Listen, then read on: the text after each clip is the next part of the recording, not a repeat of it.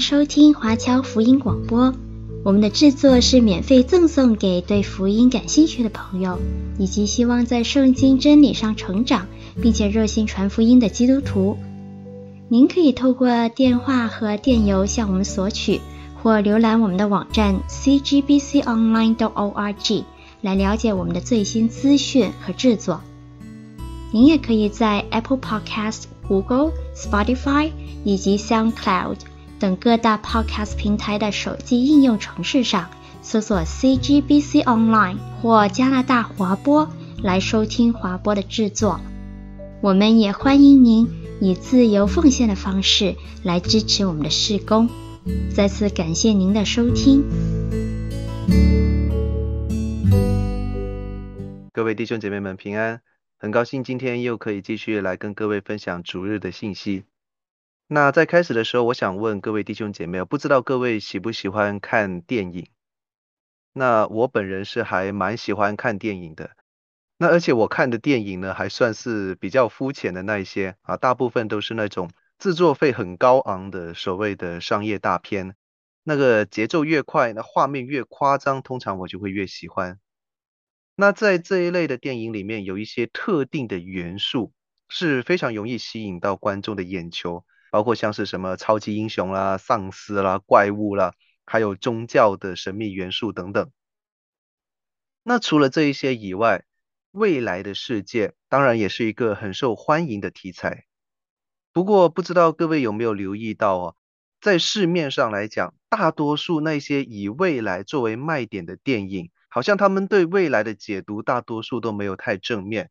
要么就是末日啊、灾难啊、世界性的战争，还有社会秩序混乱那一种很极端的描述，就像各位现在在屏幕上看到的这一种，就只有一些废墟，还有残垣败瓦。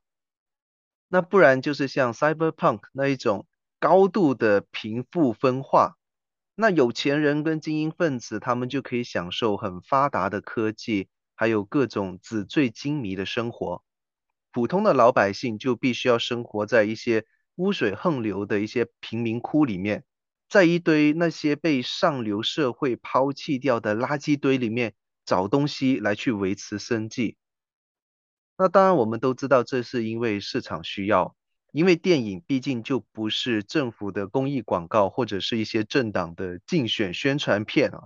如果拍到像一片光明、人民安居乐业、社会各阶层都是和谐共处的话，那大概这个电影也没有人看。而且，如果你在电影里面看到那种很和谐的镜头，通常我们都会觉得说，等一下应该就会有破坏这片和谐的恶势力出现啊，等等。这些套路大家看多了，最后就只会成为娱乐产业的一部分。或许我们大多都不会对这些电影的内容太上心。就算有，也不过是一阵子。过段时间之后，我们就大概不会再回想起这个电影带给我们有什么深刻的思想。可是，我们从这一些流行文化的特质也可以看得出来，人对未来是一定有某种程度上的期待跟想象。而且，就算我们自己本身在思想上是非常的正面，非常的积极向上。尽管我们可能大多数都从心里去期盼说未来可以变得更好，可是鉴于我们今天在社会上生活的经验，还有基于我们现在所看到的这个世界的状况，其实都很难避免会想到说这个世界确实有可能变得越来越糟糕，而且这种可能性还在不断的增强。那这一些糟糕的想象，就会让我们在遥想未来的时候，添加了一点的忧虑。对于我们这些身处在和平地区、和平年代的人，尚且是如此。那些在战乱当中的人，那些已经活在像是灾难末日电影里那样的环境里的人，他们的感受当然就更加的强烈。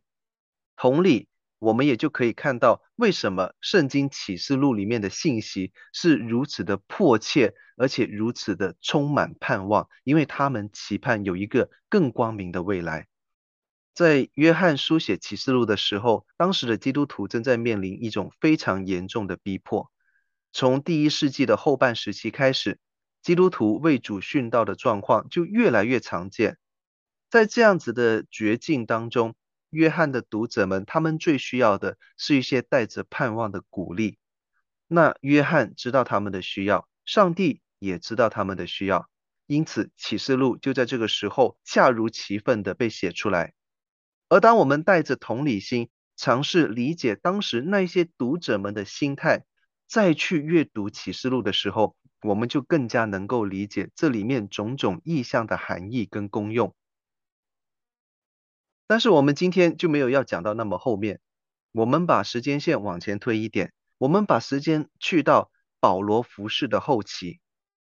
那有稍微了解过新约背景的弟兄姐妹就应该知道，保罗书信里面有四卷书是被称为监狱书信，那是因为保罗在殉道之前。他曾经有一段时间是被囚禁在罗马，而且被囚禁还不止一次。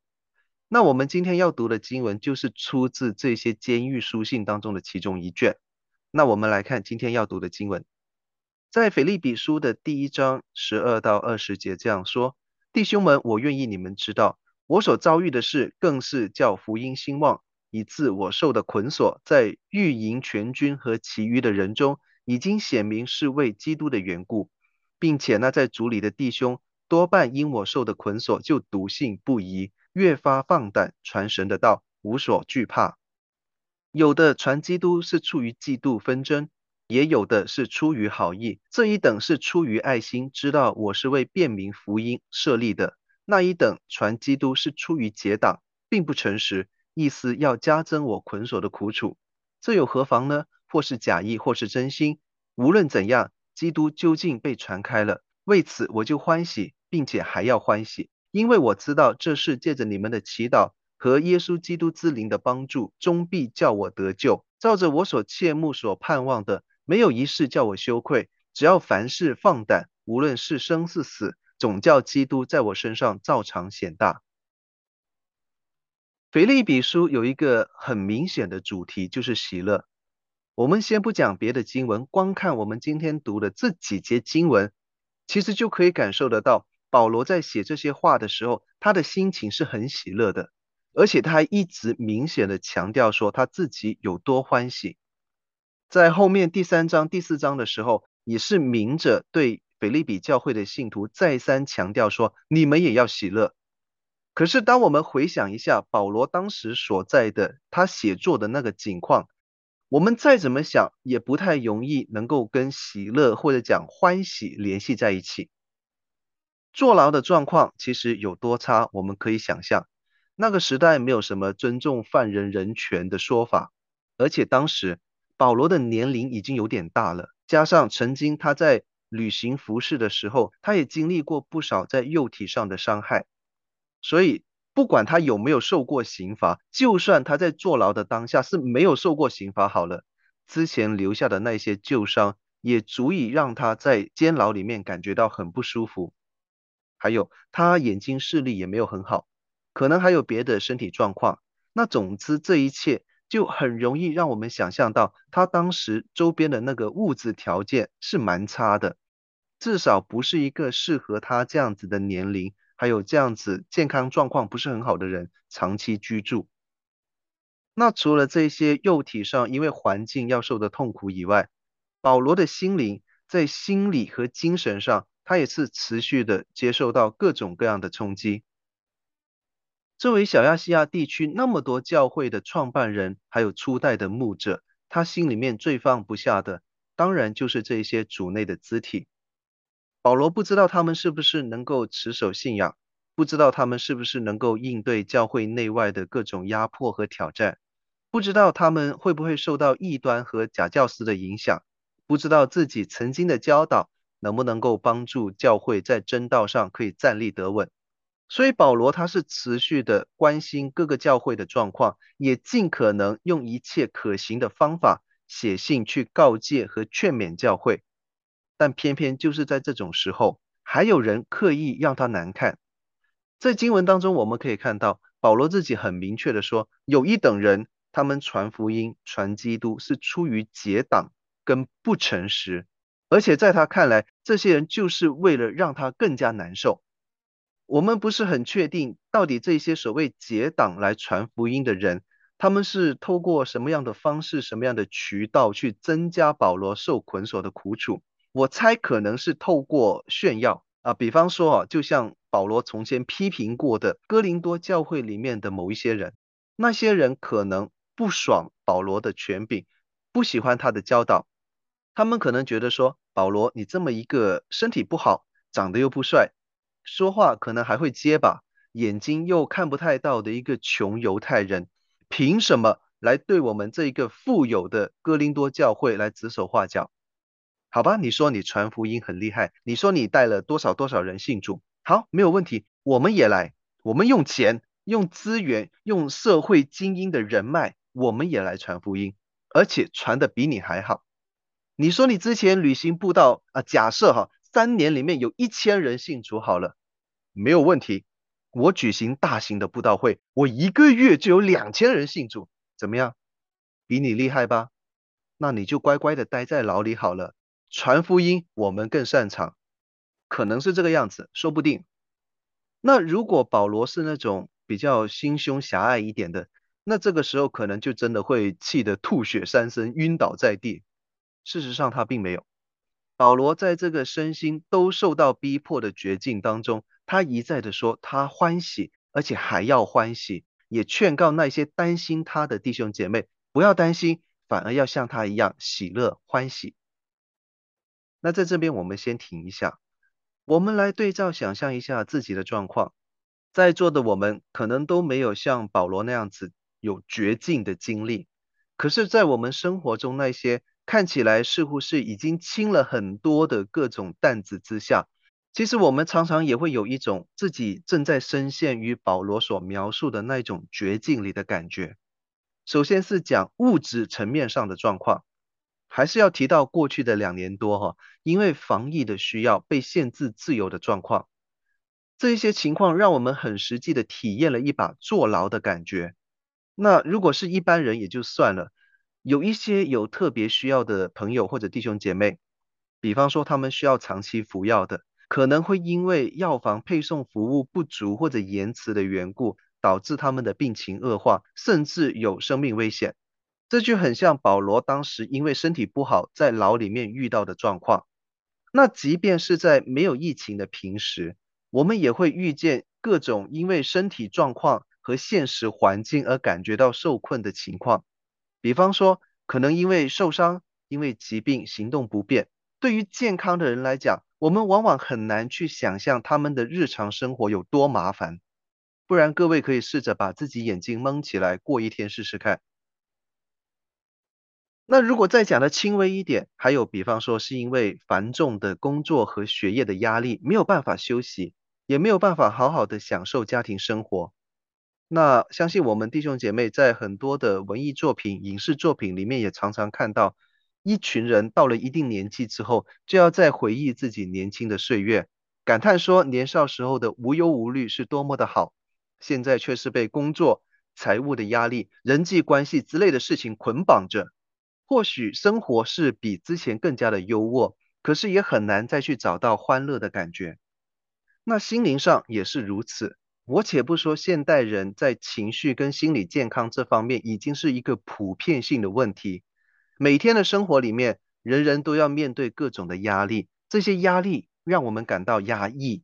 不管这种压抑是来自社会、来自工作和学业、来自人际关系、家庭关系，或者是来自自己，造成最大和最明显的效果，就是让我们没有办法喜乐，要么就忧忧愁愁，要么就愤世嫉俗，要么就是浑浑噩噩，仿佛要带着千斤的重担在过每一天。而且也像保罗一样，很多时候，如果这一些压力是来自人的话，让你我产生这种深陷绝境感受的人，往往就是那些跟我们紧密联系的同伴，像是你的同事、你的朋友、家人、配偶，或者是教会里面的弟兄姐妹。总括来说，虽然我们没有像早期教会和保罗那样子需要面临一些性命攸关的绝境，可是，感觉到自己深陷绝境，感觉到自己对目前的生活很无奈，因而产生一些很严重的无力感，这个并不罕见。那话说回来，我不知道会不会有弟兄姐妹真的像保罗所说的那样子，因为要让别人觉得难受，所以才更刻意、更热心的去传福音。那虽然这个行动确实是很值得鼓励，可是那个动机有点怪，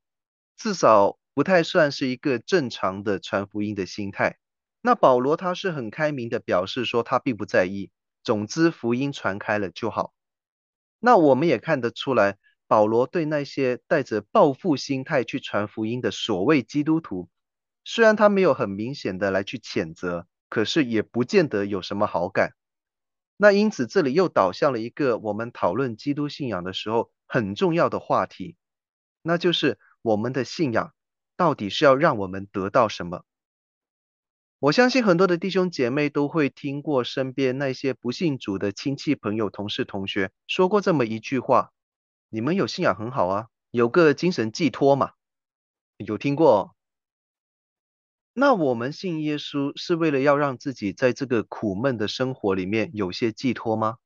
是因为我们在刚刚所描述的那些绝境困境当中无法自拔，所以要一些所谓的精神鸦片来去麻醉自己吗？还是说信了耶稣之后，我们就可以获得教会里面提供的种种便利？像是钱财，像是难民庇护之类的吗？那我想信耶稣得什么？这个问题我们还是有一套标准的正确答案。这些答案就包括了救恩，包括永生，包括平安，当然也就包括我们今天所讲的喜乐跟盼望。那其实严格来讲，这些都是互相相连的，这是一个 whole package。本质上来讲，当一个人真正的决志信主，得到耶稣基督所带来的救恩跟永生，同时也理应有来自天父的那一份属天的平安，当然因此也会感到喜乐。原因就是基督徒对自己的未来是有盼望的。然而我们在现实生活中看到基督徒的生命却不一定是这样子，甚至有时候我们要审视一下自己的信仰状况。我们也没有办法像保罗所说那样子常常喜乐，这就很值得我们来探究一下其中的原因。那当我们在反思跟检讨自己的信仰的时候，我们也要脚踏实地的认清现实，就是人当然会有喜怒哀乐，那自然也会有喜乐跟不喜乐的时候。所以，我们首先要注意不要去做的一件事情是，我们不要逼着自己硬是要喜乐。我们不是把保罗在腓立比书里面讲到的那些劝告当成是一种律法来遵守。保罗不是要你在一肚子火的时候还要装出一副很喜乐的样子，或者是不断的硬是要求自己说你要快乐起来。重点是我们不是要演出或者是遵循某一种情绪表达的规则，而是在我们表达过情绪，不管是哀伤还是愤怒。在宣泄反应过了之后，如何长远的来去回应这一些引发我们情绪波动的事情？是不是因为这些事情我们就一直的自怨自艾？是不是因为这些事情我们就对他人心怀怨毒，因而我们没有办法喜乐，甚至有时候都不觉得自己已经得着了救恩？事实上，让我们觉得难以喜乐的原因，其实可能有很多种。那其中最常见的，大概就是来自我们不愿意面对自己罪的问题。坦白讲，我并不是特别喜欢强调人的罪性、罪行的那种传道人，但是罪和罪带来的危害，确实是一个很难避免的问题。而且我要特别澄清，罪只是让我们很难喜乐的原因之一，但并不是唯一的原因。而且讲到罪，往往就会牵涉到是自己的罪还是别人的罪。那由于别人的罪哦，严格来讲算是一个环境的因素，不是我们可以控制的，所以今天我们就只来关注自己的罪这一个方面。当我们在教会已经有一段时间之后，或许我们就会很轻看自己的罪，因为包括牧师、传道人、小组长、主日学老师，甚至你自己在灵修的时候看的那些属灵的书籍，都在告诉你说，你在主里面已经更新了。你已经从过往的那个罪孽当中被赦免、被释放，甚至你会被教导说，即便现在你还有犯罪的倾向，还会犯一些大大小小的罪，但没有关系，因为耶稣基督的宝血是洗净了你过去、现在、未来的一切罪。这些说法有错吗？当然没有错，因为本来就是这样子。我们的罪确实已经得到了赦免，所以我们不需要每天背负着罪疚感，在过着以前那一种可怜巴巴、被罪压迫的日子。甚至理论上来讲，如果我们足够信靠主，真的听神话语，而且遵主意行，我们是可以不用再犯罪的。可是我们不要忘记了一点，罪是可以洗净，没有问题。可是，相当一部分罪的后果，还是要你我去承担。举一个很不恰当的例子好了，假设今天你聚会结束的时候，不小心碰坏了牧师的车子，那我想牧师大部分都是很宽宏大量，会原谅你的不小心。可是他的车子还是需要维修啊，而且他今天下午如果要回家或者去别的教会聚会干嘛的，还是需要有人载他去啊。那类似这样子。过失之后产生的责任，很多时候还是需要犯下过失的你我去面对。我们当然可以讲说，耶稣在十字架上已经为你我承担了罪责，帮助我们脱离罪致死的后果，没有错。罪的果效就是死。那耶稣基督的救恩已经帮我们去掉了这一个毒钩。可是救恩同时也让我们在信主之后，仍然有使用自己自由意志的权利，从而我们可以用行动来回应自己曾经的罪恶过犯。当然，这也会让我们仍然保留着在未来犯罪的可能性。这个绝对不代表耶稣基督的救赎工作有瑕疵，不代表耶稣的救赎没有完成。上帝的救赎工作，上帝的救赎计划已经完成，已经完美。这其实是代表着，在神完美的救赎计划当中，本来就有让我们在信心的路程上成长这样子的意图。那我们本来就应该在领受救恩之后，在神的爱和教导当中逐渐进步，以至于最后我们能够活成耶稣基督的样式。所以，当我们今天再来思想自己的罪的时候，我们就可以问自己：过去的罪造就了我们今天什么样的行为模式？而过去这些没有彻底处理的恶跟罪，又如何让我们今天继续犯着同样的罪？要知道，我们到今天依然在明知故犯的所有的罪行，都不是忽然间就出现在你我的生命里面。就跟我们好不容易培养出来的读经、祷告、灵修这些好习惯一样，这些罪的行为模式、这些坏习惯，也是透过经年累月的累积和延续。才达到今天的样子。不管是贪小便宜、不诚实，或者是习惯性的出言不逊，说一些伤害人的话，还有自我中心、骄傲、怠惰、嫉妒、贪心、放纵眼目和肉体的情欲等等，这些都不会是忽然出现的罪，而是因为我们一直以来都没有认真的倚靠神去对付。所以，即便是在信主之后，这些罪也仍然在我们的生命里面存活着。有时候，我们可以把这些罪隐藏得很好，别人不一定能够看得出来。可是，隐藏的是没有不被显露出来的。路加福音八章十七节，神的救恩是这样子，你我的罪恶也是这样子，没有办法隐藏。等到这些罪的效果爆出来的那一刻，我们可能就要承担这些罪更严重的后果。包括失去钱财、失去名声、失去人际关系等等，而且就算是他没有爆出来，这些私欲一方面就会让我们不满足我们现在在世上的生活。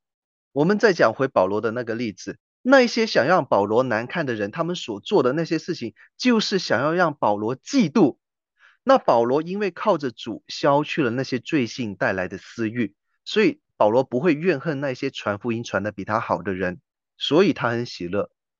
可是我们却有可能因为我们私心的嫉妒，去恨那些在各方面或者某一个方面比我们优秀的人，所以我们就更加不会喜乐。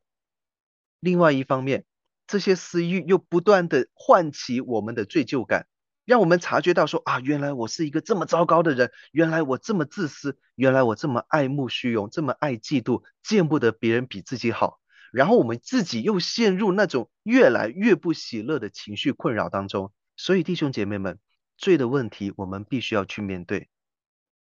没有错，上帝已经赦免了我们，耶稣基督也已经救赎了我们。信主之后的我们，不会因为没有集满功德卡上面的功德，就失去了进入天国的权利，也不会因为犯了某一些的罪，所以就被拒绝进入天国。但是在你我今天仍然活在地上的时候，我们依旧需要面对自己的罪跟罪的后果。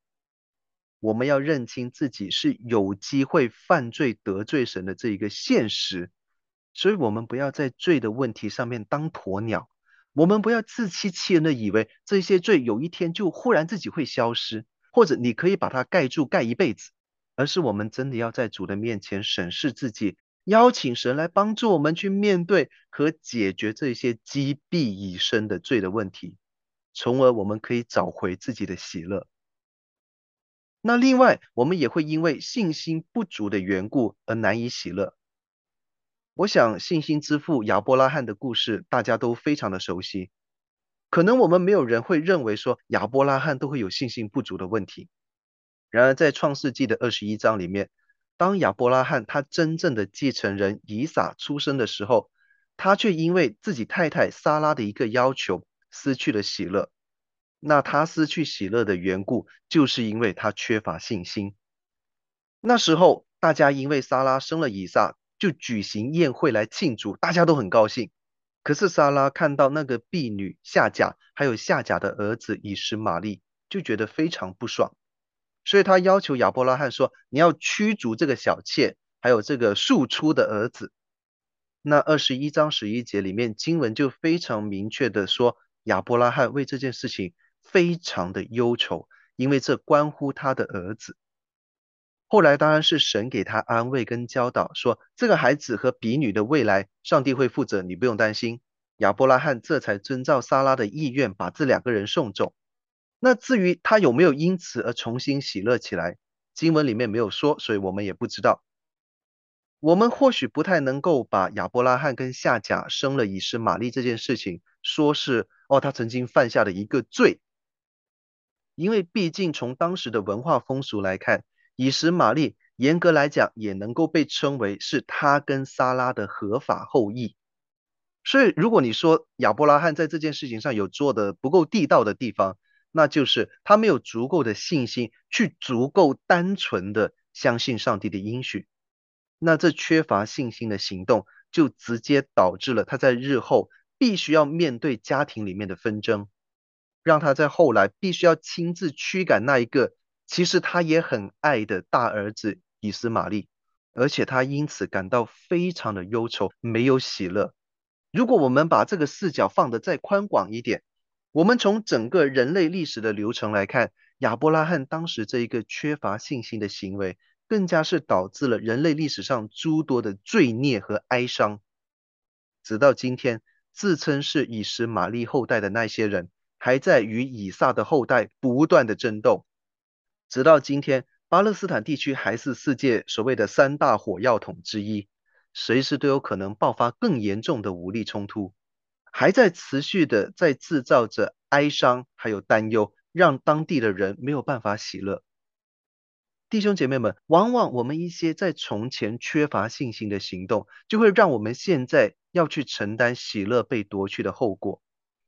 我们或许早就该给某一位家人或朋友传福音。或许我们早就应该凭着信心，在别人面前承认自己的基督徒身份，而且用自己的信仰活出好见证，来去影响身边的人。也或许早就应该在能够为主发声的时候就挺身而出，而不是因为政治正确或者害怕舆论的压力就保持缄默。今天你不作为基督徒出来讲话跟做事，明天这个世界，就可能会让你讲不了话，做不了事。所以，在这个普遍反对基督教价值的世界里生活的你和我，也许需要常常的问自己说：今天我有没有因为信心不足而做了或者没有做哪一些事情？这样子的选择会不会让我后悔？这样子的事情会不会让我失去在神面前的坦然，失去在神面前的喜乐？如果会的话，或许我们就有需要向神求更多的勇气跟信心，然后遵照主的旨意做我们应该要去做的事情，而不是留到日后我们难以喜乐的时候再来追悔莫及。最后一个让我们觉得难以喜乐的原因，是我们很不想要承认，但是同时又是很常被我们拿来指责别人的一件事情，就是不愿顺服。相信各位弟兄姐妹在教会里面都听过不少跟顺服有关的教导，不管是顺服神还是顺服人，我们都听了不少，也知道当中的道理。那尤其是当我们投身到教会的事工当中的时候，我们往往就会被要求说要顺服带领的牧者还有弟兄姐妹。正因为如此，我们就要更加认知到这些教导所指向的重点。首先，圣经教导我们要顺服，不是屈服，也不是佩服。另外，同样重要的是，在我们日常生活中要顺服人，不管是顺服在上的掌权者，顺服教会里面的属灵领袖。还是说主内肢体配偶之间这种彼此顺服，终归到底是因着我们要顺服神的缘故。这两点之所以重要，就是因为他们跟我们是不是真正能够学习到顺服这个功课有极大的关系。首先讲顺服不是屈服和佩服，屈服是明明恨对方恨到牙痒痒，但是没有办法，对方比你的地位高。比你更有力量，比你更讨人喜欢，所以无奈只能委屈自己先服从。可是心里面就总想着，迟早有一天我要爬到你的头上，我也让你屈服在我身下。这样子的屈服是绝对不会有喜乐。那佩服是另外一个极端，人家各方面都比你厉害，你自己本身也很欣赏他，所以心悦诚服，为他马首是瞻，这个是好的，这个没有问题。可是顺服跟这两者最大的区别就是，即便你心里面觉得对方不如自己，可是因为神的缘故，你还是愿意顺服。其实我们在教会里面，或许也偶尔会听到弟兄姐妹抱怨自己的太太或者是先生说：“哎呀，虽然圣经里面有教导夫妻间要彼此顺服，可是自己的配偶实在有太多不值得顺服的地方，所以不想顺服他。”又或者是在公司工作，或者在教会里面侍奉的时候，觉得上司或者领袖根本不配自己去顺服他，所以也不要顺服。但是弟兄姐妹，这样子是不对的。如果你的配偶、你的上司、你的领袖比你强，很配得你的尊敬和服从的话，那是佩服。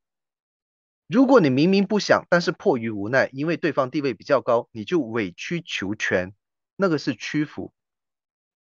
而顺服是，你知道他不够好，你知道他或许不配，但是因为这是神的教导，这是上帝的要求，是上帝说你要透过顺服这个不配的人来表达你对神的顺服，所以你才去顺服，而且要在这个过程里面没有太多的怨言，不是常常想着事后复仇，或者把这一个顺服的经历当成是一个要熬过去的磨难，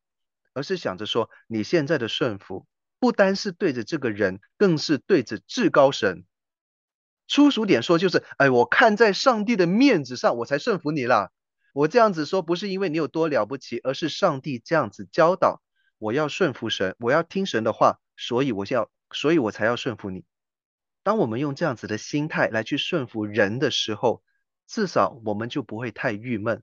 而且因为我们自己知道自己正在遵行上帝的旨意。因此，对神有更加丰盛的盼望。那在这个过程里面，我们也相对更加容易获得喜乐的心。那如果说我们会因为对人的不顺服而感觉到难以喜乐的时候，那我们对神的不顺服就更加会让我们喜乐不起来。我们现在如果走进一家书店，或者是浏览一些买书的网站的话，其实不难发现，现在书架上或者各种推荐广告里面。除了题材新颖的小说以外，最多又最畅销的，大多数都是自我帮助 （self-help） 这一类的书。那过去的四五年间，有几本这类型的书卖得挺好，那个书名有点不雅了，所以就不在这边分享。那几本书的内容主要都是在劝导人说，你要拥抱真正的自己，你不要对自己太严苛，你要接纳自己，好的不好的都是真正的你之类的。这些听起来都很正面，好像跟我之前的几次讲到的内容还蛮像的。不过这些书有一些极端，因为这些作者在劝人自我释放的同时，也在无所不用其极的帮他们的读者合理化自己的一切行为。你没有信仰是不是？没关系，世上大多数人都是这样子。你自私自利吗？没有关系，谁不自私啊？你生活糜烂吗？你常常放纵情欲吗？有什么关系？你没有伤害到人啊。你不求上进，你只想依靠父母和社会养你一辈子，社会福利机构就是因此而存在的啊。那父母把孩子生下来，就应该要满足孩子的物质需要啊，这有什么不对？哦，这些书不光是在所谓的世俗群体里面受欢迎啊。或许不少基督徒也很认同这些书里面的观念，可是弟兄姐妹们，在我们与神同行的这个路程里面，当我们说我们要学习顺服神的功课，要学习在神的面前喜乐的时候，这种合理化就是最大的障碍。前面说过，我们会因为罪的问题产生罪疚感，那罪疚感很快的就会让我们没有办法喜乐。如果我们没有因为罪疚感而改正错误，回转归向神，从而重拾在神面前的喜乐的话，很可能我们就会被他击垮。那在我们没有喜乐又逐渐崩溃的时候，很可能我们就会四处寻找一些救命的稻草，包括像那些书里面所教导的那些自欺欺人的道理。我们会用这些平常鬼都不信的话，用来合理化自己糟糕的信仰态度和行为。所以弟兄姐妹们，我们要活得有智慧一点。与其我们要挖空心思来找一些肤浅的东西，合理化自己的思想和行为，倒不如我们好好的听神的话，然后好好的遵从主的旨意而行。我们学会不怀怨念的去顺服神和顺服人，那这样子，我们反而更加容易重获那被不顺服所夺去的喜乐。